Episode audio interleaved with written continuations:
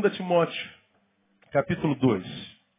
Enquanto você abre a sua Bíblia, aqui um agradecimento pela vida do Miguel Santiago. Nós oramos por ele. A mãe dele estava com uma bactéria séria e os médicos é, ficaram atordoados porque se essa bactéria chegasse à criança poderia causá-la muito mal.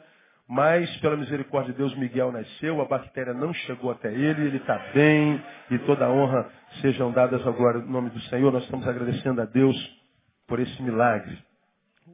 A 2 Timóteo capítulo 2. Para quem está aqui a primeira vez, nós estamos desde fevereiro, março, abril, maio, junho, julho, agosto, setembro. Estamos há sete meses, na verdade oito, ministrando sobre essa palavra que tanto tem feito bem a nossa vida. Nós denominamos essa palavra Conselhos Paulinos, do pastor para aqueles que ainda têm ouvidos. E nós falamos porque que pegamos 2 Timóteo e tudo mais, e já estamos no décimo conselho, só para a gente recapitular. Né? Não se esqueça das tuas origens. Dois, não se entregue à infrutividade espiritual, dissemos porque. Cuidado com os conceitos psíquicos que povoam sua mente eles são especialistas em dissimulação. Não abdique da tua identidade, ou seja, lute para continuar a ser quem é. Essa para mim foi uma das mais importantes, porque nós vivemos um tempo onde nós vemos o tempo inteiro pessoas sendo deformadas. Ah, cada dia que passa, pior do que foi ontem. Não é? Dias melhores virão, na maioria dos seres humanos é só uma falácia, porque dias piores são os que têm vindo na vida da maioria dos seres humanos que eu conheço. A gente pega uma igreja dessa assim, ó, milhares de pessoas. Os testemunhos são sempre em muito maior número de mau testemunho, de deformação, de gente sendo arrebentada pela vida, pelo diabo, sendo ah, destruídas por si mesmas. É desanimador trabalhar com gente hoje. É desanimador ver como, na maioria das pessoas, o evangelho não entra. Ele não encontra ninho. Parece que o evangelho não é o número daquela pessoa, não cabe, né? É bom quando a gente compra aquele sapato, a gente bota o pé, é o número certinho, caiu como uma luva, né? Parece que o evangelho, na maioria da vida dos cristãos, não cabe, é um número diferente, apertado demais. Eles não conseguem se libertar do mundo, não conseguem se libertar do homem velho. Então passam pela igreja, sentem uma cosquinha de Deus, sentem uma alegria de Deus, mas logo, logo estão prostrados no chão. Essa é a grande maioria dos cristãos. E não pode ser diferente. Deus, desde que é Deus e desde que ele criou a humanidade, ele sempre trabalhou com a minoria. Ele disse, se houvessem dois ou três, ele estaria lá. Dois ou três. Ele sempre trabalhou com a minoria. Nosso desafio é lutarmos para sermos sempre essa minoria. Amém ou não, amados? Então, no meio dessa multidão, ele não está falando com todo mundo, ele não está ministrando todo mundo. Ele está lidando e ministrando na vida daqueles dois ou três que estão aqui, no meio dessa multidão, de fato, no nome dele. Então, ele trabalha com minoria. Então, você tem que lutar para ser mais um dentre esses dois. Né? Esse é o nosso desafio. E a maioria dos cristãos não tem conseguido isso. Comparando-se com o que foram no passado, eles percebem que hoje estão bem pior. Bem pior. Bom, eu trabalho com a multidão, sei o que eu estou falando. É desanimador trabalhar com gente. Quem trabalha com gente e vê em gente a sua motivação para continuar trabalhando, vai ficar no caminho, porque a tendência é piorar muito. Ah, pastor, mas as igrejas estão cheias. Sim, cheias de gente vazia. Ah, o número dos que permanecem é a minoria. Passam como gado, entra na porta da frente como boiada e saem como boiada. A outra boiada chega, a gente nem percebe que a boiada passou. É assim que é o evangelho hoje, a grande verdade. Então o conselho foi, ah, não abdique da tua identidade. Cinco, não permita que o status quo deforme em você o conceito do que seja evangelho. Ah, que mais? Seis, aprenda que um bom relacionamento com Deus não é garantia de perfeitos relacionamentos com os homens. Eu posso estar muito bem com Deus e ser arrebentado pelos homens a despeito de estar bem com Ele. Não é diferente? É a consequência disso. A gente sempre supera. Mas que não é simples. Não, não. Sétimo, nesse mundo cansativo, seja você descanso para alguém. Nesse mundo sem graça, seja você fonte de graça para a vida de alguém. Esse foi o sétimo. Oitavo, aprenda a filtrar as influências recebidas de tuas relações. Nós ficamos muito tempo nesse conselho. E o nono foi, lute para que você seja sempre um meio e nunca um fim. Esse foi no qual nós ficamos mais tempo. Deus se deu? Deu. Então não seja ponto final do que Deus fez. Compartilhe. Foi é, abençoado pela solidariedade, solidariedade? Foi. Então seja solidário. Um bem te chegou, faça bem a alguém. Um bom te aconteceu, seja bom para alguém também. Ah, Deus fez contigo, não põe ponto final. Seja sempre um meio e nunca um fim. Porque quando Deus faz algo bom com a gente, a gente não compartilha, nós botamos ponto final no que Deus está fazendo. Quando você põe ponto final no que Deus está fazendo, Deus para de fazer na sua vida. Por isso tanta gente deformada. Grave essa palavra. E nós paramos nas últimas duas quartas-feiras, no capítulo 2, versículo 3, que é no décimo conselho. O capítulo 2, versículo 3 de 2 Timóteo, diz assim, sofre comigo como bom soldado de Cristo Jesus. Qual o conselho de Paulo aí? Lembra? Sofre. Sofra. Não é? a, a, a ideia foi, aprenda a sofrer com dignidade, uma vez que o sofrimento na vida é inevitável. Então tem muita gente que não gosta dessa palavra, porque o que está em moda, principalmente a igreja que está na, na, televisão, tem dinheiro, é pare de sofrer. Então está todo mundo querendo buscar parar de sofrer. Agora, é só responder com racionalidade. Tem como parar de sofrer? Não. Vencemos um sofrimento aqui. Oh, aleluia. Resolvi meu problema. Aí tu está crente que vai ficar bem. Quando tu vai voltar, muito prazer, eu sou o próximo. Não dá nem para respirar. Aí você diz assim, meu Deus, quanto mais eu rezo. Começamos com dizendo, você fala sempre sofrimento, me mira e me erra. Mas ele mira aí. É assim a vida. Então, se o sofrimento é inevitável, aprenda a sofrer com dignidade. Campeão para Deus não é quem não sofre, é quem aprende a sofrer. E porque aprende a sofrer, vence sempre os sofrimentos que lhe chegam. Sempre. Sempre. Aprenda a sofrer. Porque o que tem acabado com muitos crentes muitas vidas não é o sofrimento que o alcançou, mas a perplexidade por ter sido alcançado pelo sofrimento. Como isso pode ter acontecido comigo, pastor? Eu sou ungido de Deus. Eu dou meu dízimo, eu frequento a igreja todo dia. Ô, oh, pastor, eu sou bênção na vida, eu libero cura. Eu, eu, eu, eu, eu, eu, eu, eu, eu, eu, eu. Como que eu estou sofrendo? É, porque você é você. Você está vivo. O que mata o ser humano, o que tem acabado com os seres humanos com os quais eu me encontro, não é o sofrimento que ele está vivendo, mas a perplexidade por ter sido alcançado pelo sofrimento. Pô, me disseram que se eu fosse para a igreja, tudo ia ficar bem, como eu tenho pregado aqui nesses, nessas últimas duas quartas-feiras falando sobre sofrimento. Aquele sermão que a gente ouve nas igrejas, basta que você aceite Jesus Cristo e a sua vida vai ser abençoada. Aí o cara vem aceita Jesus Cristo, ele está pensando que a vida vai virar assim, né? Brancas nuvens. Aceitei Jesus e agora vou só tirar as asas do Espírito. Quando vier o problema, eu, eu tenho unção de Matrix. Aí vem um problema. Tá. Pô, vai dar uma de Matrix, você vai ver como é que. Primeiro pega na sua testa. Oh, me acertou. Eu não sou o eleito. Né? É, tu é o eleito, mas é burro. Porque achou que o eleito não sofre. Sofrimento. Aprenda a sofrer com dignidade. Nós falamos sobre isso. Né? Falamos que a lógica seria, porque ele não tira o sofrimento, porque o sofrimento é inerente à existência. Eu sofro porque eu existo. O sofrimento é inerente. Porque lá no Éden nossos pais pecaram e a dor entrou. Ou seja, ela se avolumou. A dor é antes do pecado, porque a consequência da, da, da, da mulher quando pecou foi aumentarei grandemente a dor da sua conceição. Aumentar só é possível a algo que existe. Então a dor já era real.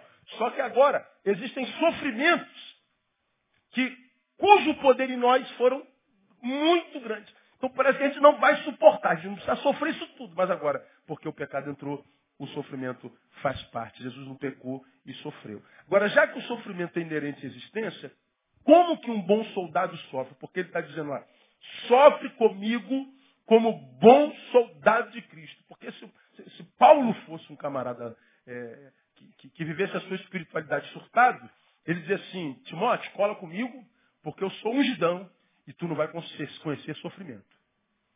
Tu me conhece, tu já me viu curar enfermo, tu sabe que meu lenço já curou, minha sombra já curou, tu sabe que quando eu falo, Deus ouve mesmo, tu sabe que eu sou o grande apóstolo Paulo. Então cola comigo que você não vai sofrer. Aí Paulo diz assim, tu sabe quem eu sou, não sabe? Não sei, então. Então, vem que você vai aprender como é que se sofre. Mas a lógica seria, pô, mas esse cara sendo quem é, Deus, não devia sofrer, pô. Ele é Paulo, meu. Você é um homem fiel, você é um de Deus. Tu, usaste, tu levaste esse cara até o terceiro céu, onde nem Moisés, nem Abraão, nem Isaac, nem Jacó tiveram o privilégio de estar. Esse homem, diz a tua palavra, viveu experiências que não foi dada a nenhum outro ser humano. Moisés quis te ver e tu disseste não. Vou te dar uma canjinha, tu vai me olhar pelas costas. Mas Paulo esteve lá no terceiro céu, o lugar da habitação de Deus. Te viu. Como que isso não pode sofrer? Porque sofrimento é inerente à existência. Já que é inerente à existência, aprenda a sofrer. Que se você aprende a sofrer, o teu sofrimento não te esmaga. Você vai chorar com ele hoje, mas amanhã você vai sorrir dele. Porque no lugar da sua vergonha, ele vai te dar o quê? A honra é sempre maior do que a vergonha no nome de Jesus. Agora, por que, que tantos crentes estão sempre sendo envergonhados? Porque não toma vergonha na cara. Apanha, apanha, apanha e não aprende com a dor, meu. Sofre, sofre, sofre e comete os mesmos erros.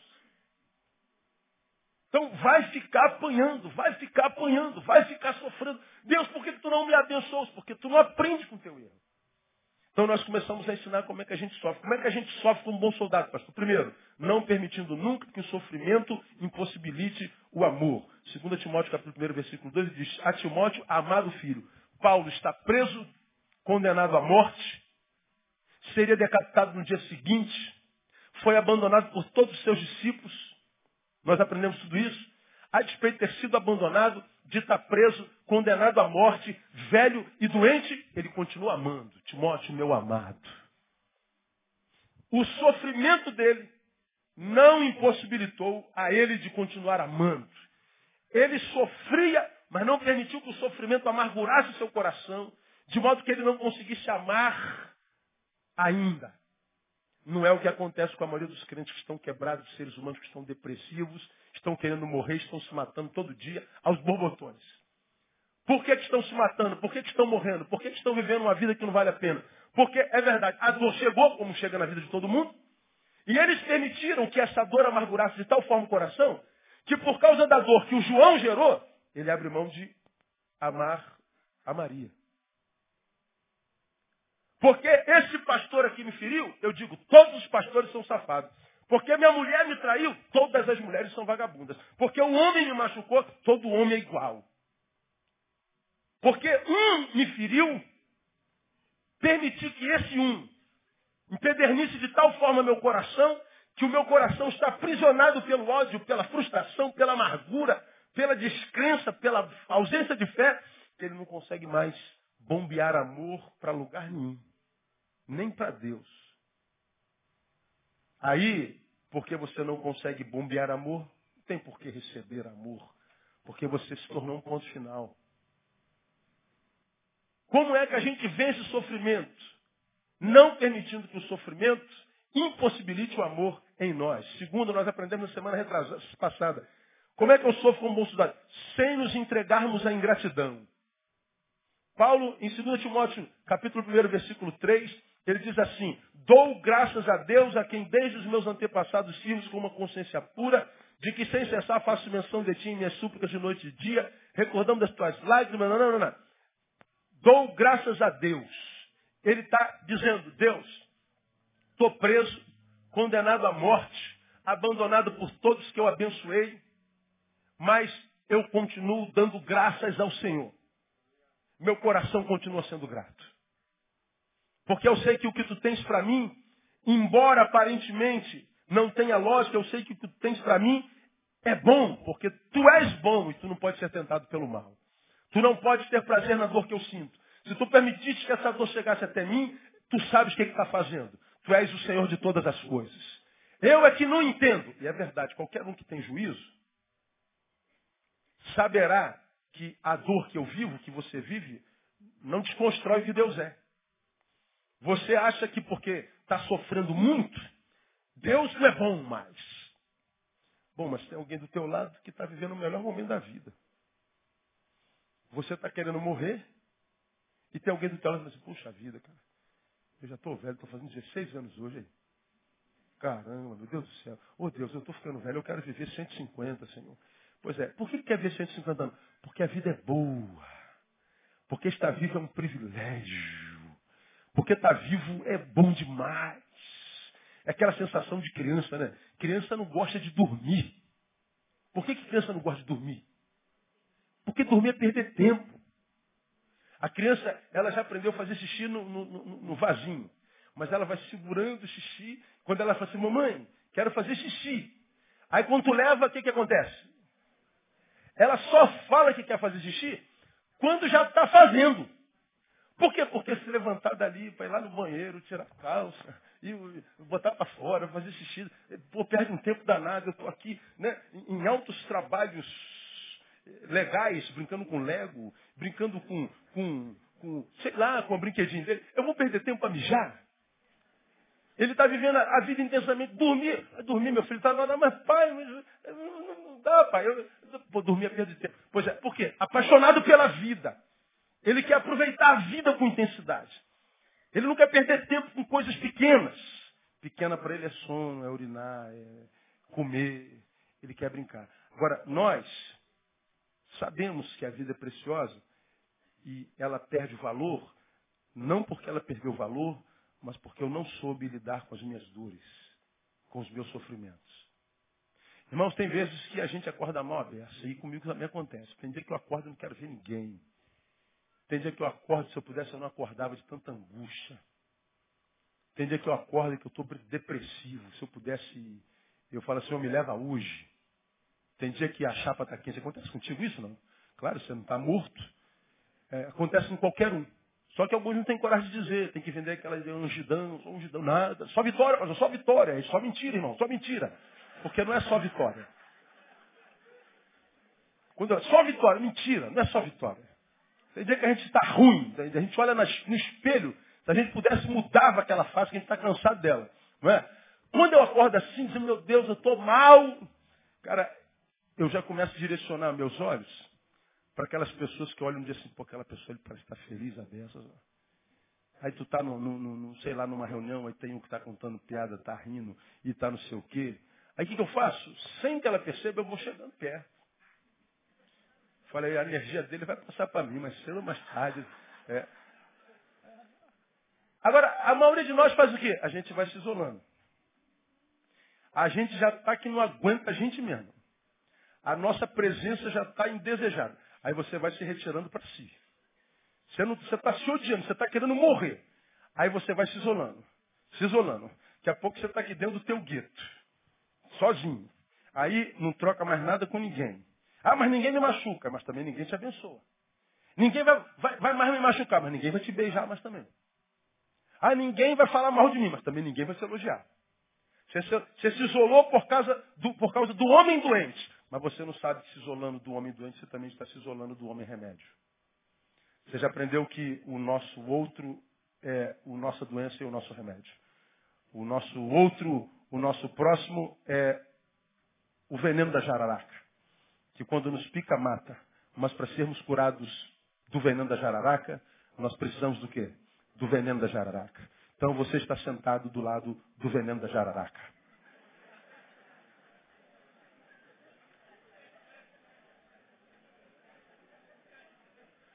Mas pode ser que o do lado direito seja a tua doença e o do lado esquerdo seja a tua cura. Agora, para quem é que a gente dá atenção quando está sofrendo? Para a doença. Por causa do doente que me adoeceu, eu vou me afastando de todo mundo, inclusive das curas. Das curas.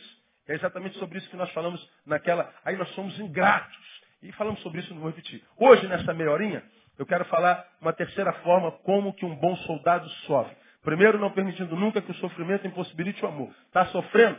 Sofra a dor, mas continue amando. Tem gente que não tem nada a ver com o seu sofrimento. Não tem que descarregar nele. Continue a, a, a, amando. Segundo, está sofrendo? Não se entregue em gratidão. É verdade, alguém foi ingrato contigo, alguém te traiu, mas tem gente fiel, tem gente preocupada contigo. Então agradeça a Deus por ele. Não diga que a vida não presta porque esse camarada te machucou. Porque tem outros camaradas que nunca te machucaram. Tem gente que continua sendo bênção na tua vida. Não diga que a vida não vale nada porque um filho morreu. Você tem outros quatro. Tem sempre uma razão para a gente agradecer a Deus. Sempre tem uma razão. Terceiro, sofra sem permitir que o sofrimento afete a tua memória. Pastor, de onde o senhor está tirando isso? Sofra sem que o sofrimento afete a tua memória. Capítulo 1 do segundo, segundo livro de Timóteo, capítulo 1, versículo 4. Trazendo o quê? Não ouvi. Vou ler o versículo 3 primeiro. Dou graças a Deus, olha, gratidão, a quem desde meus antepassados sirvo com consciência pura, a 2 Timóteo 1,3, de que sem cessar faço menção de ti as minhas súplicas de noite e dia, e recordando-me das tuas lágrimas, desejo muito verde para me encher de gozo, trazendo à memória a fé não fingida que há em ti, a qual habitou primeiro em tua avó tua mãe Eunice, estou certo que habita em ti. O versículo 4, Paulo diz assim, recordando-me das tuas lágrimas. Veja, Paulo tinha razão para chorar? Sim ou não? Tinha. Mas ele está preocupado com a lágrima de Timóteo. Ele está dizendo, Timóteo, eu não me esqueço de você. Timóteo, recorda-te da tua fé. Ele está dizendo, Timóteo, trabalha tuas memórias. Trabalha teu pensamento. Não permita que o sofrimento embote teu raciocínio. Nos últimos três sermões eu fiz alusão a Adão após queda. Adão, um dia antes da queda, até esse dia, ele recebia a visita tardinha de Deus, e toda vez que Deus aparecia, ele ia correndo para a presença de Deus, porque era a melhor presença que ele tinha. Pecou, Deus veio à tardinha, o que, que ele fez? Você se lembra? Se escondeu de Deus atrás de uma moita. Maluco, está retardado. O cara imaginar que pode se esconder de Deus atrás de uma moita, não pode estar dentro das suas faculdades racionais perfeitas. Adão, onde é que tu estás, Adão? Está lá o idiota. Ô Adão, cadê você, Adão? Então, a dor do pecado, a, o antagonismo, a desconstrução do projeto, o fracasso afetou a memória. Irmãos, é impressionante como quando a gente sofre, o sofrimento, como falei aqui no domingo retrasado, domingo não estava aqui, como é que o sofrimento e a dor, ele sequestra tudo que a gente tem a gente é. Eu, eu usei, você vai se lembrar disso domingo à noite, o exemplo da dor de dente. Um dente doeu. Principalmente aquele de cima, que a raiz é para cima. Aí, às vezes, a dor é tão aguda que a dor vai até onde? Até aqui em cima. Já, quem já sentiu dor de dente assim? Deixa eu ver. A grande maioria. Você sabe do que eu estou falando, essa desgraça de dor de dente. Só dói à noite, que é quando o dentista está dormindo, não tem nada acordado. Que é para tu ralar mesmo. Aí, dá aquela dor que chega a doer aqui, ó. Tu, tu bota a mão aqui assim, ó. Meu Deus, que dor! Pois é. Quantos dentes tem tua boca? 32. Foi um dentista que disse. Não sei se é verdade, eu nunca contei. 32. Quantos estão doentes? Doendo? Um. Esse umzinho, meu irmão, é como, vamos imaginar que o dente seja do tamanho dessa agulha. Aí esse corpo todinho meu, dessa unha. Aí esse corpo todinho cabe dentro dessa, dessa unha aqui. Nós nos transformamos naquele dente. Porque aquele dente não nos permite ver mais nada, pensar em mais nada, desejar mais nada. Não deixa a gente dormir, não deixa a gente. A gente só pensa no dente, dente, dente, dente. Ele tá dando. A dor sequestra tudo da gente. A gente diz, meu Deus, essa vida não presta, porque o meu dente está dentro.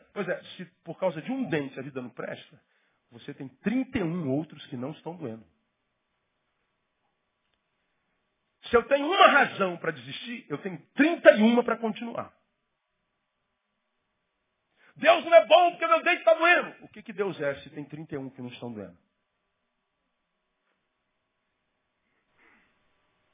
Vocês não conhecem, a história você conhece do sepultamento da menina que eu fiz alguns anos atrás, ah, no cemitério Jardim da Saudade, saí do aeroporto, fui direto para lá, uma menina de 11 anos morreu de leucemia, E eu falei, meu Deus, como é que pode? Nós oramos tanto por aquela menina. Como é que uma menina, como é que, Deus, como é que pode? Se senhor é Rafa, se eu tinha poder para curar, por que, que não cura, meu Deus do céu?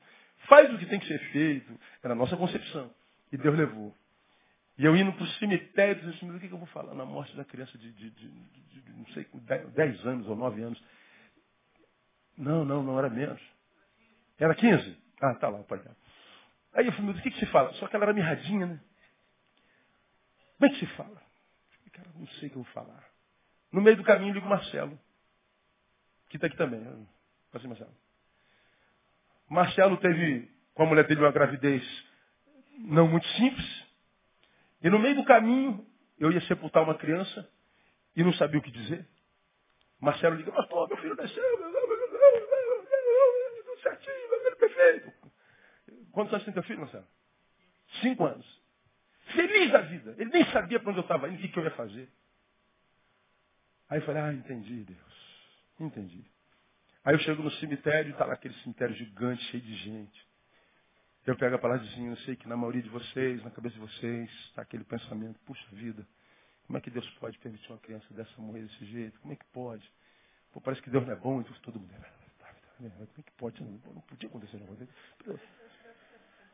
Aí eu falei, pois é, eu penso a mesma coisa que vocês. Eu não entendo isso. Quando eu estou no cemitério, eu tenho a sensação que Deus não é bom. Agora deixa eu contar para vocês. Quando eu vinha para cá, recebi ligação do doutor Marcelo, dizendo que o filho dele nasceu e que está tudo bem, que foi um milagre. Não, não. Então, nesse exato momento, o filho do Marcelo e da Carla está lá no berçário, no hospital, bem. E todos nós estamos aqui no cemitério mal. No cemitério, enterrando uma criança, eu tenho a sensação de que Deus é mal. Mas se todos nós nos transportássemos para o berçário onde acabou de nascer uma criança, Deus seria o quê? Deus é bom. Agora, se no mesmo dia nasceu uma criança e a outra morreu, Deus é o quê, afinal de contas? Deus é bom? Deus é... Porque Deus vai mudando a proporção do que acontece comigo. Passei no concurso público, Deus é bom. Fui demitido, Deus é mau. Ganhei aquela menina que eu estou apaixonado. Ela me disse não, Deus é mau. Ganhei, Deus é bom. Engordei três quilos, Deus é o capeta. Emagreci cinco, Deus é maravilhoso.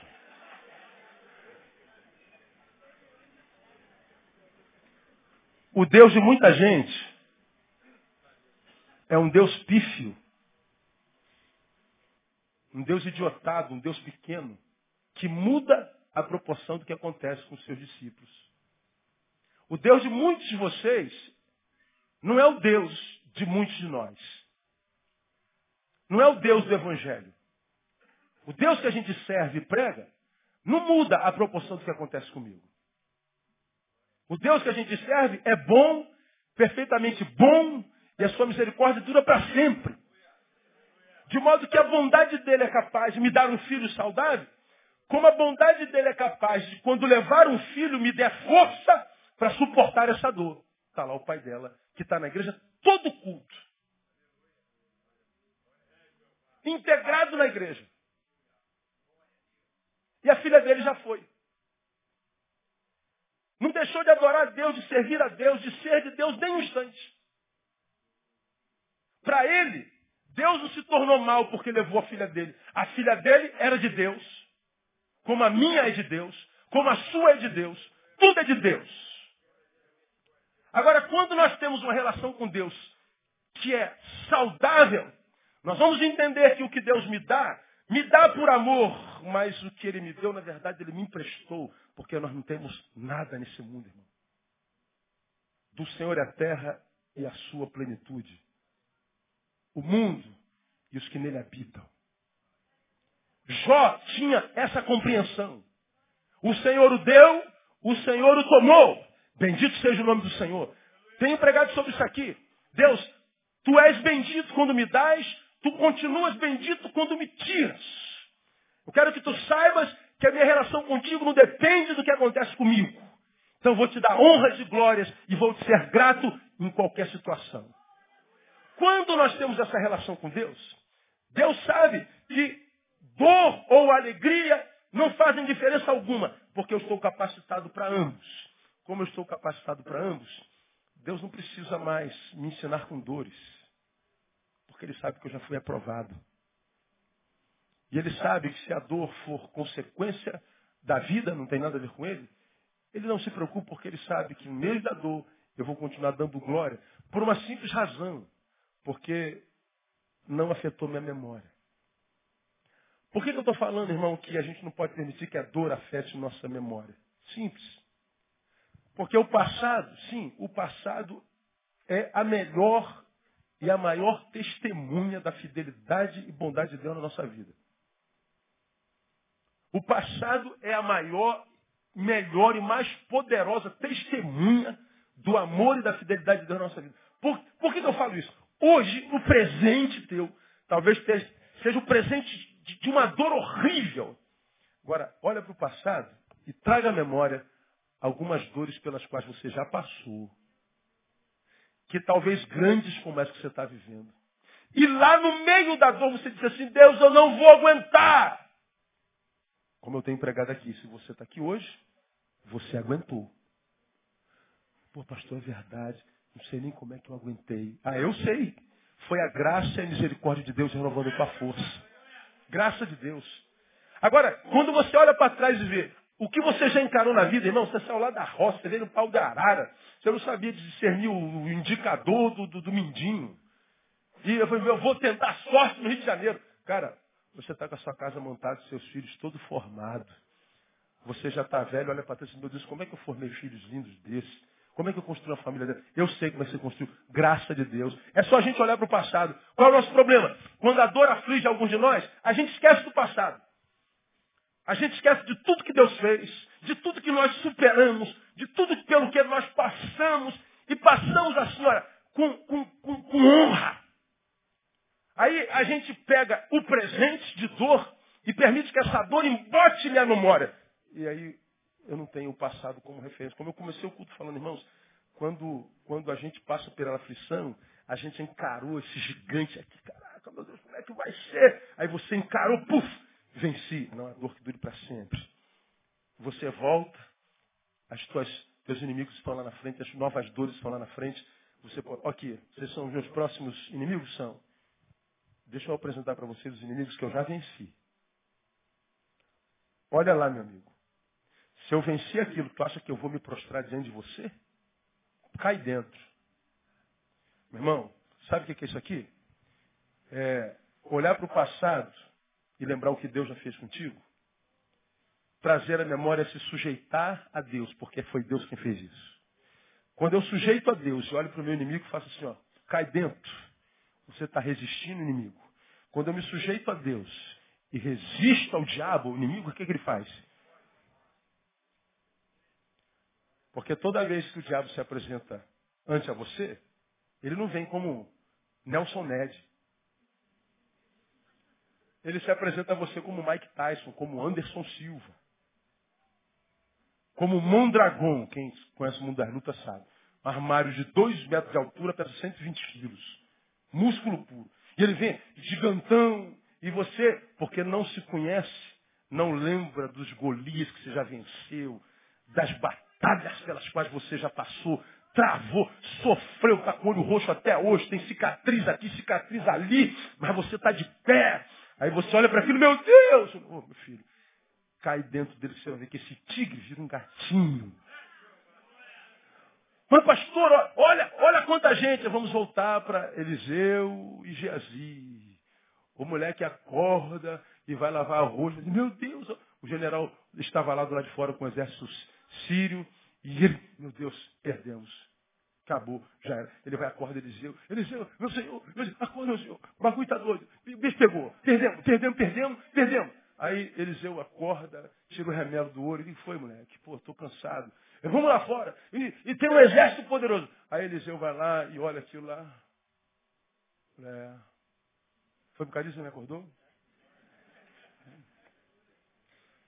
Um olha o inimigo se desespera. O outro olha, não toma conhecimento. Eliseu ajoelha para orar e se fosse eu ou você, nós, Deus manda anjos poderosos, peleja por nós. O inimigo é poderoso, o inimigo está furioso, porque a gente fala, o inimigo é, vem para matar. O inimigo, dá uma bola para o inimigo do, do diabo. Só vive com o inimigo na boca, na cabeça, o inimigo, Senhor, o inimigo. Eliseu se ajoelha e fala assim, Deus, abre o olho desse moleque para ele ver. Porque pior do que um, um exército inimigo é um, é um aliado sem visão. Então Deus, esse moleque me acordou, esse retardado. Abre o olho para ele ver. Aí Deus abriu o olho do moleque. Quando o moleque foi lá ver, tinha um exército mil vezes maior do que o general sírio. Como quem dizendo, está vendo, guri? Quando você está na presença de Deus, dorme. Porque aos seus amados, Ele abençoa enquanto dorme. Quando a gente anda na presença de Deus, a gente não perde sono. E se perde o sono é para receber estratégia. E não só para reclamar, chorar e se apequenar. Para quantos nós estamos cheios do inimigo? E a gente, oh, meu Deus, me livra do inimigo. Senhor, abre os meus olhos para que eu veja então. Porque você tem aprendido isso, irmão, há 20 anos. O diabo, vosso adversário, anda ao vosso derredor buscando a quem possa tragar. Rugindo como leão. Lembra? Ó, você. Você é o púlpito. Ele anda ao derredor de redor. Mas há um texto que diz que o anjo do Senhor acampa-se ao. O leão que traga está onde? De redor. Redor é imediatamente próximo. De redor significa que entre você e ele tem alguém. Entre você que tem ao redor um anjo, tem ao derredor Satanás. Para chegar até que você, ele vai ter que ralar muito. Ao invés de você pedir a Deus para abrir os olhos para que você veja o anjo que está ao redor, você vê o leão que está ao derredor e se apavora. Se a sua memória estivesse saudável, você olha para trás e tem o passado como referência. Você tem o passado e vê, eu já passei por muita coisa, então venha, Satanás. Eu vou encarar você. Eu quero que você saiba que você está subindo contra mim, diria Davi, com espadas e varapaus. Eu só subo contra você em nome do Senhor dos Exércitos. Está lá o gigante caído no chão. Irmão, teu gigante vai cair no nome de Jesus. Repita comigo, para quem está em Cristo, não existem mais Golias. Você está entendendo o que eu estou falando, meu ou não?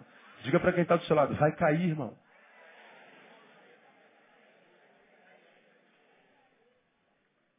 Olha para trás e veja quantos já caíram. Quantos você já derrotou. E alguns você não teve nem que pelejar. Ouviu o que lá Josafá ouviu.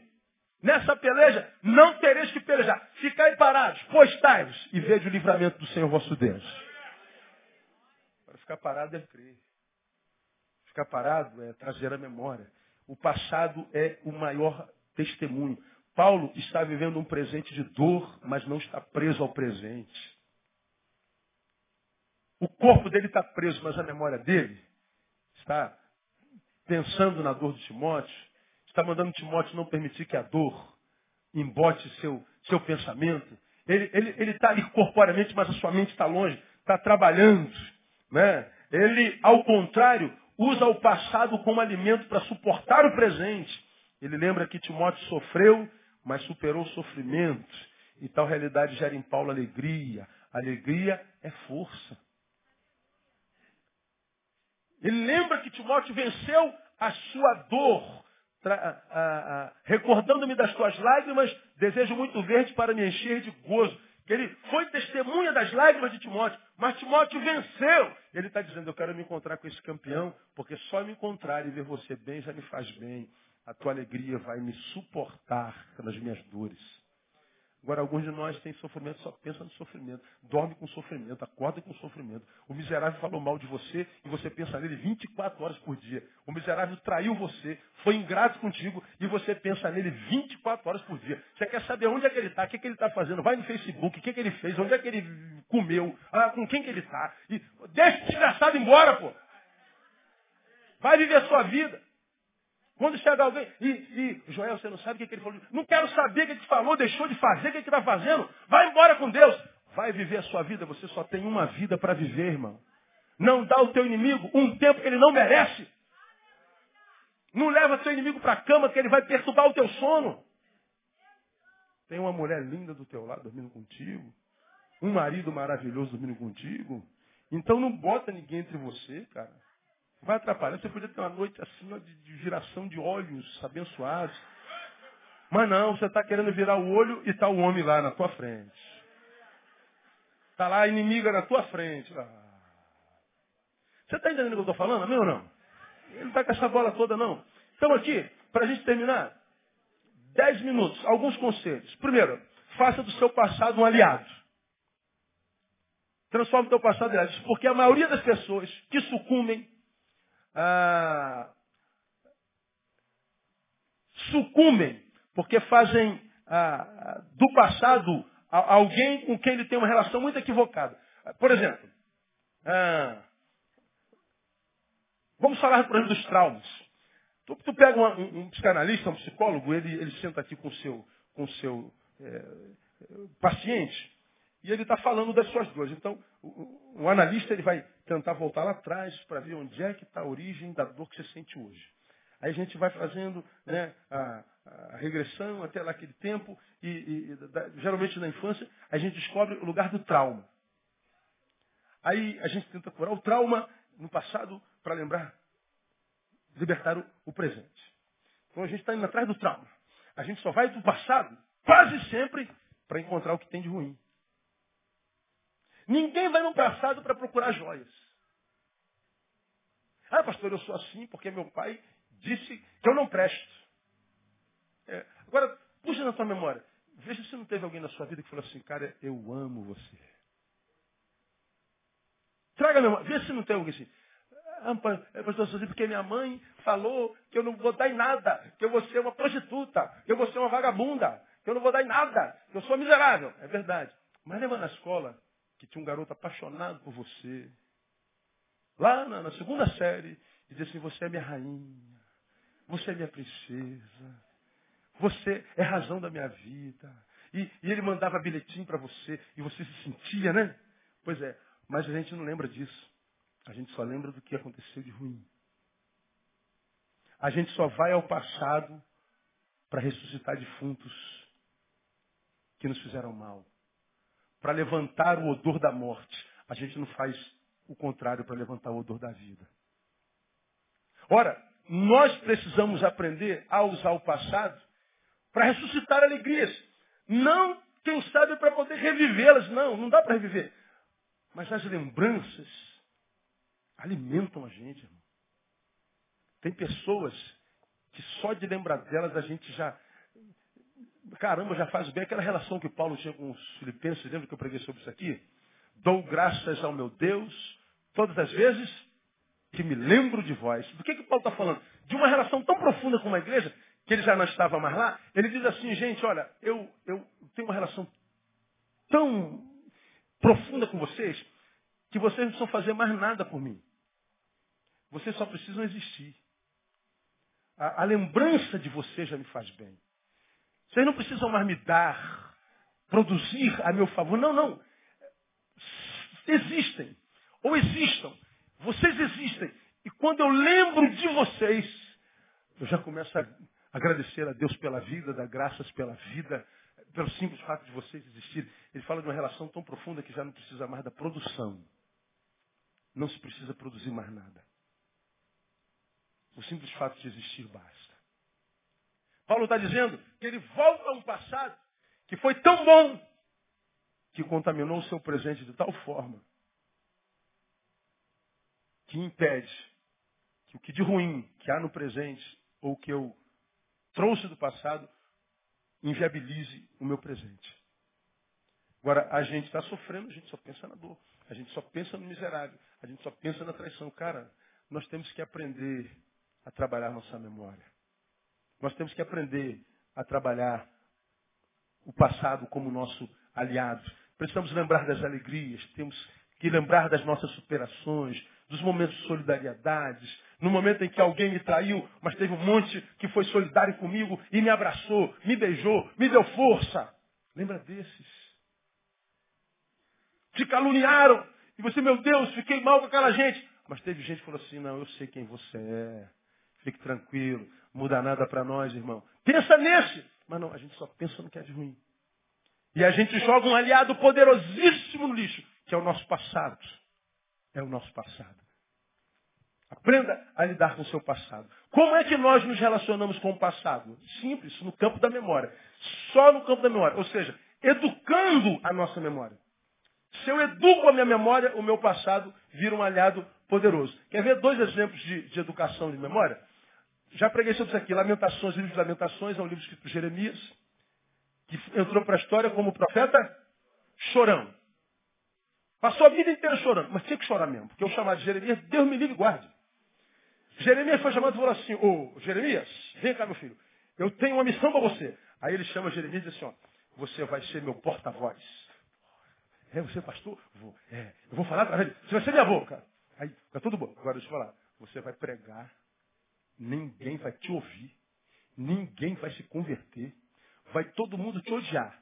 E você não vai ver o fruto da sua pregação. Pô, é amigo? O que é isso, senhor? Você é chamado é, é, é karma. Que é isso? É isso mesmo. Jeremias pregou, pregou, pregou. Ninguém ouviu. Jeremias não colheu fruto do seu, da sua pregação. Ele foi odiado, mal interpretado, ele foi escorraçado, ele não conheceu. Então ele chorou a vida inteira. Tanto que Deus permitiu que o seu livro chamado Lamentações fosse escrito. É o único profeta que escreveu Lamentações. Não tem Lamentações de Ezequiel, não tem Lamentações de Paulo, só tem Lamentações de Jeremias. Porque ele sofreu muito. Agora tu vai a Jeremias, tu lê é, Lamentações de Jeremias do capítulo 3 até o versículo 20. Cara, você vê um homem extremamente amargo, um homem extremamente adoecido. Preguei sobre isso, você se lembra disso perfeitamente. Você é meu ovelha, você ah, escuta o que eu prego. Não sei se ouve, mas escutar, você escuta, você não é surdo. Então, é, você vai lendo. Por exemplo, capítulo 3, não precisa abrir lá não. Eu leio para você. O capítulo 3 de Jeremias, só o capítulo 3. Eu sou o homem que viu a aflição causada pela vara do seu furor. Ele me guiou e me fez andar em trevas e não na luz. Deveras fez virar e revirar a sua mão contra mim o dia todo. Fez envelhecer a minha carne, a minha pele, quebrou-me os ossos, levantou trincheiras contra mim, me cercou de fel e trabalho.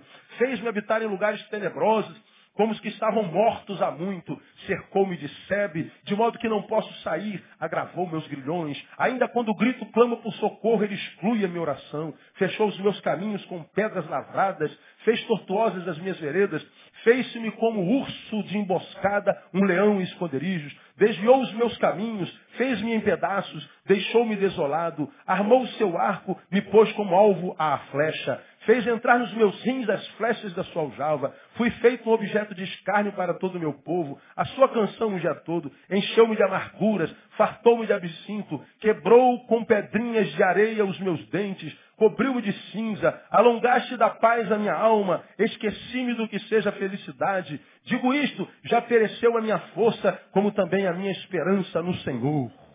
Lembra-te da minha aflição e amargura, do absinto do fel. Minha alma ainda os conserva na memória e se abate dentro de mim. Ó, isso é até o versículo 20.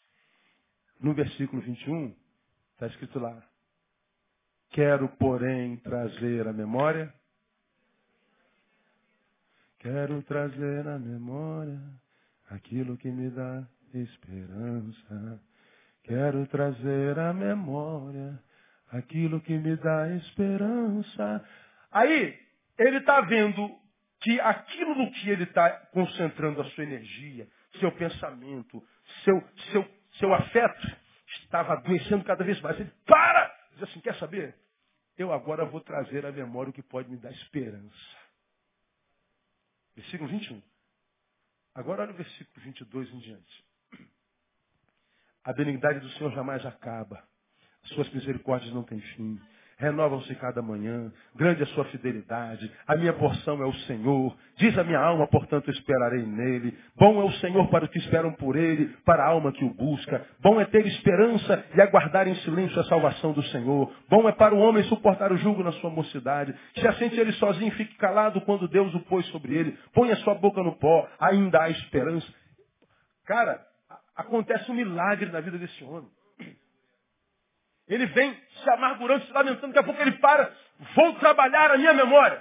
Quando ele trabalha a memória, o discurso muda e a vida muda. Muda. Porque ele resolveu educar a sua memória. A memória dele contaminada pela dor e pela aflição, trabalhava dentro dele livremente, sem rédea. Ele tomou a rédea da sua memória. Não, eu vou, eu vou trazer a memória que pode me dar esperança. Ele começou a pensar nas coisas boas. Ele descobriu que no meio de toda a dor, embora seja dor, não há dor que no meio da qual a gente não encontre alguma coisa boa para agradecer a Deus. Você pode pensar no desgraça do mundo. Dessa desgraça você tira alguma coisa muito maravilhosa. É como aquela música que, infelizmente, por causa daquela família tola de evangélicos que cantou nos galhos secos de uma árvore, essa música virou piada. Agora, a letra dessa música diz, nos galhos secos de uma árvore qualquer, quando ninguém jamais pudesse imaginar, nos galhos secos, o Criador vê uma flor a brotar. O galho era seco, ninguém mais podia, não há mais esperança. Mas o Criador vê uma florzinha em potencial. E ele diz que aquela florzinha vai dar vida àquele galho todinho no nome de Jesus. Não pode nem cantar mais isso porque virou chacota. Olhar, olhar, tu canta olhar, olhar, olhar, já é piada. Os lírios cresceram no campo, fala de esperança. E a esperança produzida pela produção da nossa memória e do nosso pensamento. Então quem sofre, quem sofre e não permite que a memória funcione, vai sofrer para sempre. E não adianta dizer que foi Deus que abandonou. Foi você que deixou sua memória trabalhar livremente. Augusto Cury, psiquiatra, diria, diria que é a síndrome do pensamento acelerado. Ele trabalha dentro de você sem nenhum capricho, sem nenhuma rédea. E está dentro de você dizer, eu vou trazer a memória, o que me pode dar esperança. Um outro exemplo, eu te dou. Filipenses, Filipenses 3, capítulo 13, versículo 13, diz Paulo uma coisa muito interessante também, que é sobre memória. Lá atrás ele diz, quero trazer a memória, diz o, o, o Jeremias. Aqui na frente, Paulo diz assim, olha lá, Filipenses 3, ele diz assim, irmãos, quanto a mim não julgo que haja alcançado, mas uma coisa faço e é que, esquecendo-me das coisas que para trás ficam, avançando para que estão diante de mim, prossigo para o alvo pelo prêmio da vocação celestial de Deus em Cristo Jesus. Esquecendo-me das coisas para trás ficam. Do que, que Paulo está falando? Que as coisas que estavam atrás e que insistiam em contaminar o seu presente, ele jogou no campo do esquecimento. E Paulo tinha muita coisa do que se envergonhar no passado. Paulo perseguiu a igreja de Jesus. Paulo consentiu na morte de Estevão. Paulo foi um perseguidor da igreja de Cristo. Paulo foi o algoz da morte de muitos cristãos. Imagina Paulo agora sendo um deles tendo que ser carcomido pela lembrança de ter sido o motivo da morte de tantos agora irmãos. Para ele seguir em frente, ele teve que trabalhar a memória. Não, eu tenho que esquecer disso, que não vai me ajudar em nada. Eu vou trazer a memória que pode me dar esperança. Esses textos revelam para mim para você que está na nossa mão o poder de controlar nossos pensamentos. Paulo fala que nós devemos levar todo pensamento cativo à obediência a Cristo Jesus. Porque se a gente deixar correr livremente, irmão, nós somos seres contaminados pelo pecado. A mente está sempre tendente para o mal. Sempre. Ou eu paro para coordenar meu pensamento com disciplina e reflexão, ou o status quo será eternamente um status quo de dor. Não depende só de Deus, depende muito de mim. Faça do seu passado um aliado. E para terminar, não se submeta à tirania dos teus pensamentos sem lutas. Ah, é a mesma coisa que eu acabei de falar. Só uma, um reforço. 2 Coríntios capítulo 10, versículo 4 diz assim. Pois as armas da nossa milícia não são carnais,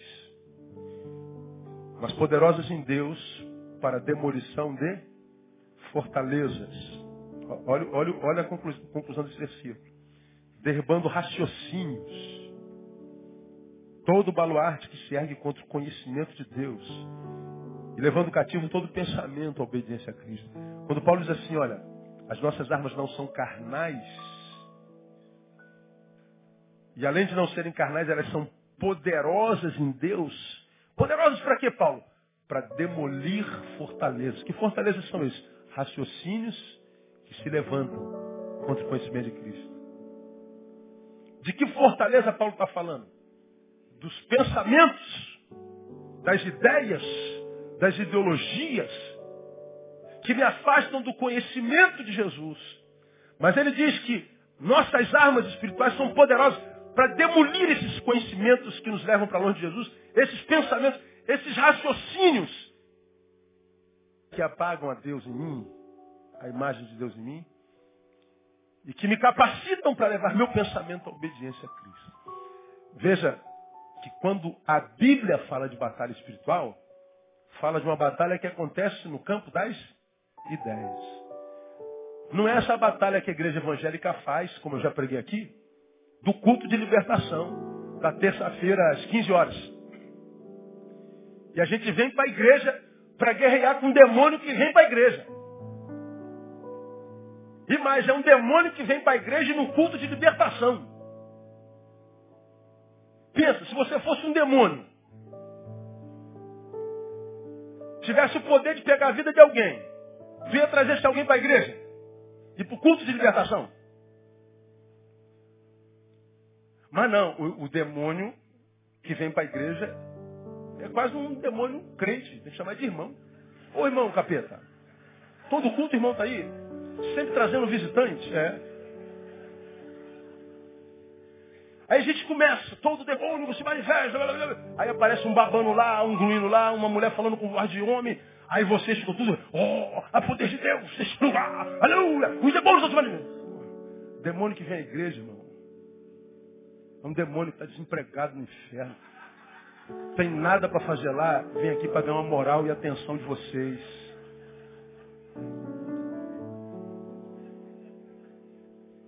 E os capetão estão passando bem pertinho de vocês, com cheiro de perfume Dolce Gabbana, vestindo roupa de marca, moreno alto, bonito, sensual, loura, cabeluda, com perna coxuda. Demônios lindos e que sopram no seu ouvido. O que é que tem? Nada a ver. Você já vai domingo, para que, que vai quarta? Você vai ler a Bíblia agora, você está tão cansado. Que mal tem dormir hoje. Estão sempre no campo das ideias. Você vai perdoar esse cara? Tu vai ouvir a palavra desse pastor doido aí, vai perdoar aquele safado, aquele teu marido que te fez tanto mal. Deixa de ser trouxa. E você diz a verdade, eu não posso, ele não merece a verdade. Se merecesse, não seria perdão, seria mérito, não seria recompensa. A batalha acontece no campo das ideias. E a palavra de Deus diz que o meu povo está sendo destruído porque ele falta o quê? Ideia está essa geração de crentes dentro das igrejas buscando poder, querendo ver demônios se manifestar. Acha que é poder de Deus. E só acredita que é poder de Deus porque os teus olhos veem. E na Bíblia está escrito que bem-aventurados os que não viram. E você acha que é poder de Deus porque você está vendo. Você acha que a fé entra pelos olhos. Não vai lá atrás dos teus olhos ver os ungidões. Aí você vê muita unção, não há dúvida, muito poder, não há dúvida, milagre, não há dúvida, mas com a vida destruída. Porque o que entra pelos olhos não gera vida na nossa vida, o que gera vida e capacitação na nossa vida entra para o pela orelha. A fé vem pelo campo das ideias. Então, meu irmão, ah, o conselho de Paulo é o seguinte, aprenda a sofrer com dignidade, uma vez que o sofrimento na vida é inevitável. Sofre como bom soldado. Aprenda a sofrer, não permitindo que o amor seja impossibilitado, não se entregando em gratidão e sem permitir que o sofrimento afete a tua memória. Porque se você viver assim e sofrer assim, quem está com problema é o teu problema. Porque ele está com os dias contados. E você quer saber? Os problemas sabem com quem ele se mete. O diabo sabe com quem ele briga. O diabo sabe com quem ele perturba. Porque ele sabe que alguns estão tão arraigados no Senhor que ele pode se levantar, mas ele sabe que vai se levantar para quê? Para cair. Ele não é burro, então ele não se levanta tantas vezes. Se cumpre na tua vida o seguinte, meu filho, sujeite-se a Deus e resiste o diabo. Sabe o que, que vai acontecer? Ele vai fugir de você. E o Deus que a gente serve não mente. O diabo sabe com quem ele se mete. Então, quando eu vejo um crente, ô oh, pastor, o diabo, o diabo, o diabo. Você pensa mais no diabo que em Deus, mano? Fale em diabo. Não tem uma oração que você não fale em diabo. Não tem uma oração que você não fale em inimigo. Não tem oração que você não fale de problema. Experimenta glorificar mais na tua oração. Experimenta mostrar a Deus que tu está cheio de problema. Mas você está pensando naquele galho seco que tem uma folhinha. Senhor, o galho está todo seco, mas tem uma folhinha aqui, Deus, vou te agradecer por essa folhinha aqui. Aí meu, ah, tu enxergou meu filho? Claro, pai. Claro que eu estou enxergando. Meu coração está cheio de gratidão por causa dessa folhinha. Ah, então você vai ver o que essa folhinha vai se transformar na tua vida no nome de Jesus. Aleluia. Glória a Deus.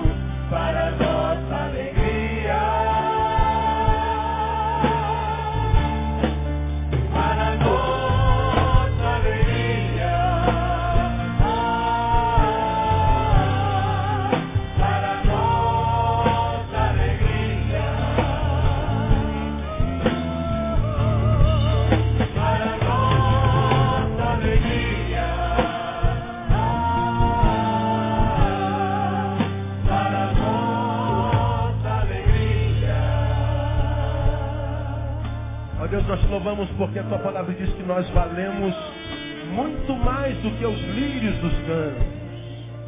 Nós valemos muito mais do que o lírio.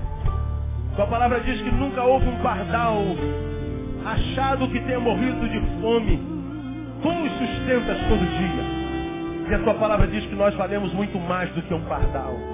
Portanto, Deus, capacita o teu povo para que quando a dor chegar, a aflição chegar, o sofrimento chegar, nossa mente não seja embotada, que nós não nos esqueçamos da nossa história e da tua presença nessa história, do teu mover nessa história, do teu poder manifestado nessa história, e que a história cheia da tua presença possa nos fortalecer no presente, para que vencendo no presente, lutemos para um futuro cheio de glória e que glorifique o teu nome. Que essa noite seja uma noite de renovo de forças na vida do teu servo que seja um momento de mudança de postura na tua presença. Nós ministramos toda sorte de bênção sobre a tua igreja nessa noite. Que aquele que entrou chorando saia sorrindo, ó Deus, na tua presença. Que aquele que entrou desesperançoso saia saltitando de esperança na tua presença. Aquele que chegou pondo um ponto final na sua história, saia daqui dizendo, era apenas uma vírgula, a história continua na tua presença. Nós oramos agradecidos e abençoamos o teu povo. No nome de Jesus, o nosso Senhor que reina. Amém. E glória a Deus. Aplauda ele bem forte. Ele é digno de toda honra e glória e louvor. Aleluia. Põe paz, Deus abençoe vocês. Domingo eu estou aqui e aguardo vocês. Não cessem de dar um abraço em pelo menos dois irmãos. Semana de vitória.